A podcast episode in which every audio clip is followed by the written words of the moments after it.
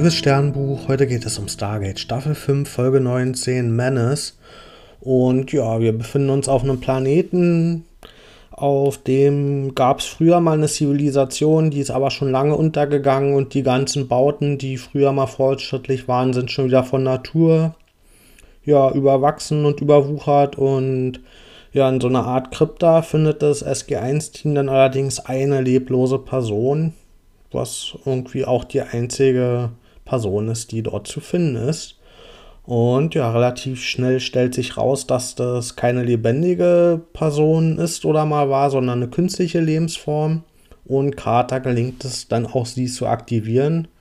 Und es stellt sich raus, dass hm, diese Lebensform gar nicht weiß, dass sie eine Androidin ist. Also sie denkt von sich selbst, dass sie auch aus Fleisch und Blut ist. Und ja, O'Neill, der behandelt sie und sieht sie auch in seinem Kopf wie eine Maschine. Und ja, da dachte ich eigentlich, dass er hm, aufgrund seiner Erfahrung schon mal weiter war, weil er ja mal auch eine Androiden-Kopie von sich selbst hatte, hm, die dann im Kampf für, für das SG1-Team gestorben ist. Und da sah das eigentlich so aus, dass O'Neill zuletzt dann diese Kopie ja als gleichwertige Lebensform anerkannt hatte und diese Entwicklung scheint in der Folge aber keinen Einfluss zu haben, sondern ja, für O'Neill ist diese Lebensform halt wie eine Maschine und so auch zu behandeln. Und deswegen hat er da überhaupt gar keine Empathie mit dieser Androidin. Und Daniel hingegen ist sehr zugewandt und ja, der interessiert sich für sie und versucht eben durch Gespräche rauszufinden, was dann da überhaupt vorgefallen ist auf diesem Planeten.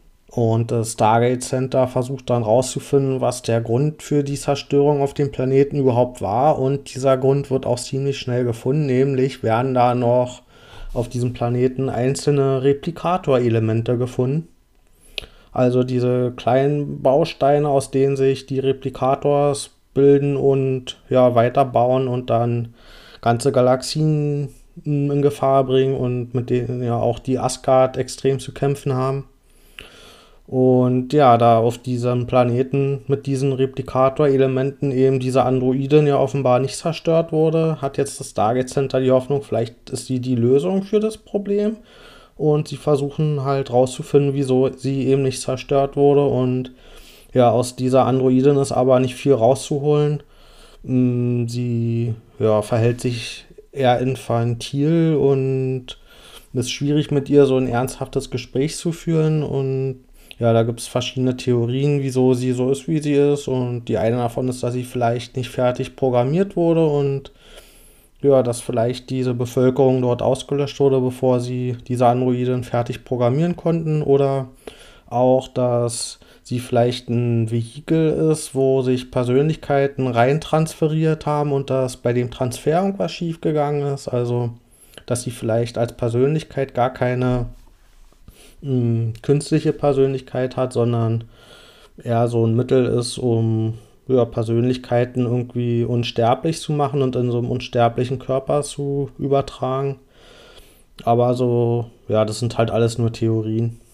So richtig glasklare Erkenntnisse gibt es da erstmal nicht. Und ja, sie baut dann irgendwann ein Geschenk für Daniel, ein Spielzeug, und dann stellt sich raus, das ist einer von diesen Replikatorkäfern, die wir schon von früher kennen. Und ja, da ist dann natürlich erstmal Alarm im Stargate Center und äh, es wird auch ziemlich schnell herausgefunden, dass mh, dieser Replikator aus Nanotechnologie gebaut wurde. Und offenbar hat dieser Androiden eben Kontrolle über diese Nanotechnologie und nutzt die auch selbst für sich selbst, um sich selbst zu erhalten. Und ja, an dem Punkt wird dann O'Neill der bleibt dann langsam nicht mehr so nett und der geht ein bisschen rabiater mit ihr um und erfährt dann dadurch auch, dass mh, hm, diese Androidin, die diese Replikators früher selbst gebaut hat und ihnen auch beigebracht hat, dass, wie sie sich selbst eben aus Materie hm, neu bauen können und vermehren können. Und der Grund war Selbstverteidigung. Also offenbar hat sich diese Bevölkerung von diesem Planeten irgendwann gegen diese Androiden gestellt, vielleicht aus Angst, so wie das ja auch bei O'Neill der Fall ist, der auch Angst vor ihr hat, weil er es halt nicht versteht, was, hinter, was dahinter steckt. Und um sich selbst zu verteidigen, hat sie dann wohl offenbar diese Replikators gebaut und irgendwann haben die sich aber dadurch, dass die ja den ja beigebracht gekriegt haben, wie sie sich selbst neu reproduzieren können, hat sie die Kontrolle drüber verloren und dann haben die eben den ganzen Planeten zerstört und ja, vermutlich sehen wir hier die Erbauerin von den Replikators und haben jetzt hier erfahren, wie die ursprünglich mal entstanden sind und ja, die Persönlichkeit von der Androidin, die fand ich ganz interessant, weil mh, mm, sie halt Angst hat vor Angriffen, auch gegen die Replikators zum Beispiel und auch gegen sich selbst. Und ja, sie lebt halt ständig in der Angst, dass sie wieder ausgeschaltet werden könnte und dass sie nicht akzeptiert werden könnte und Ihr fehlt aber auf der anderen Seite komplett die Empathie dafür, wieso die Leute Angst vor ihren Replikators haben könnten, obwohl sie ja weiß, dass die schon eine komplette Zivilisation ausgelöscht haben. Und ja, da fehlt bei ihr diese Differenzierung, dass die Stargate-Leute und Daniel vor allem vielleicht Angst vor den Replikators haben könnten, die sie für sich einfach so als Spielzeuge baut. Und dass sie als Androidin aber ja, vielleicht eben nicht allzu gefährlich angesehen wird. Und ja, diese Differenzierungsfähigkeit, die fehlt ihr, sobald eben die Leute auch ihre Replikators zerstören wollen, ist für sie so, als wenn auch sie ja, angegriffen wird, weil für sie natürlich diese Replikators ja als Selbstverteidigungsmechanismus dienen. Und ja, deswegen will sie auch aus dem Stargate Center fliehen.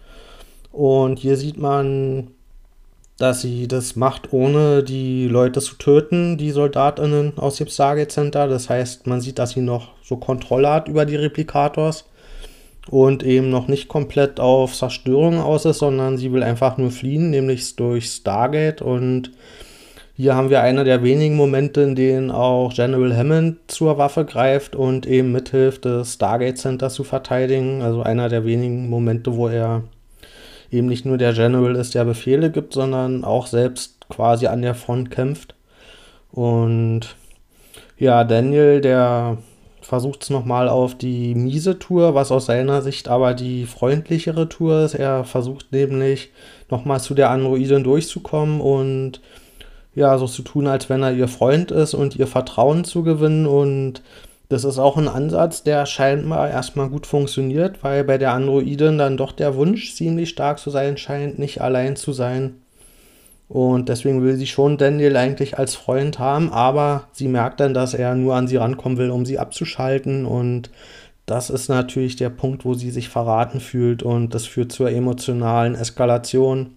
Das kommt zu einer riesigen Schlacht im Stargate Center zwischen den Soldatinnen und den Replikators und ja, bevor die Androiden dann allerdings die Kontrolle über das Stargate erlangen kann, schafft es O'Neill ins, in den Kontrollraum zu kommen und erschießt die Androiden und ja, dann fallen auch die Replikators alle in sich zusammen.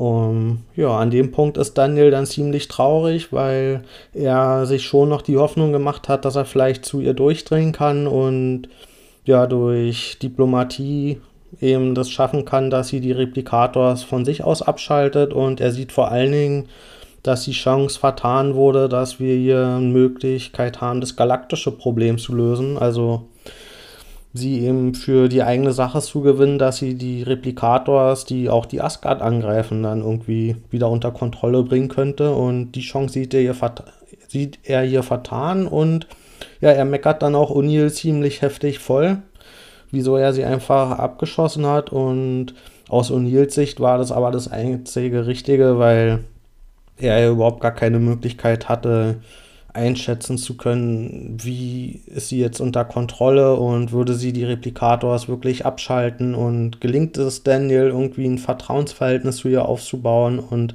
aus seiner Sicht hat er alles richtig gemacht und ja, aber im Grunde argumentiert er genauso wie die Androiden, und zwar ist sein Argument Selbstverteidigung, und zwar vom Stargate Center und von der Erde.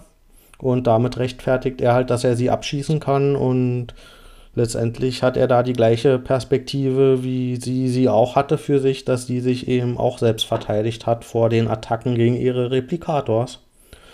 Und ja, hier ist eben der einzige Unterschied, dass O'Neill so eine Maschine nicht als Lebensform anerkannt hat und deswegen sein Interesse mehr gewogen hat. Und ja, selbst wenn er es anerkannt hätte, dann wäre es halt trotzdem ein Krieg auf Augenhöhe und er hätte sich trotzdem verteidigt. Also aus seiner Sicht war da überhaupt gar kein Zusammenkommen möglich. Und Daniel sieht es ein bisschen anders. Ja, ich gebe der Folge 7,5 von 10 Sternen. Ich hatte ja in der Vergangenheit mal kritisiert, dass die Replikators so als Antagonist ein bisschen langweilig sind, weil die eben ja nichts sind, wo man irgendwie eine Intention erkennen kann oder mit denen man verhandeln kann. Und dieses Problem wurde jetzt ein bisschen aufgelöst, dass sie eben diese Androiden quasi als Borg Queen bekommen haben. Das heißt, für mich war das für die Replikators ein Schritt in die richtige Richtung. Und ja, ich fand auch, wie sie dargestellt wurde als Androidin mit ihrer Persönlichkeit, das fand ich an sich ja nicht ganz schlecht gemacht, fand ich recht interessant auch so die Parallelen zur menschlichen Persönlichkeit, aber wie es eben doch ein bisschen anders war, weil ja, weil sie da, gerade das mit der Emotionalität und der Empathie das eben doch auf viel extremere Weise angewandt hat, wie wir das so von ja, von so Menschen kennen. Und am Ende war sie mir aber doch ein bisschen zu infantil und auch zu abhängig von Daniel, weil sie ja von sich aus ja wenig eigene Stärke in der Persönlichkeit entwickelt hat, sondern ihr das so wichtig war, dass sie von Daniel anerkannt wurde und ja, am Ende hätte ich es ein bisschen spannender und interessanter gefunden, wenn sie aus sich heraus irgendwie ihre Persönlichkeit entwickelt hätte, ohne dass sie da in diesem Abhängigkeitsverhältnis zu Daniel tritt. Also dann, bis bald.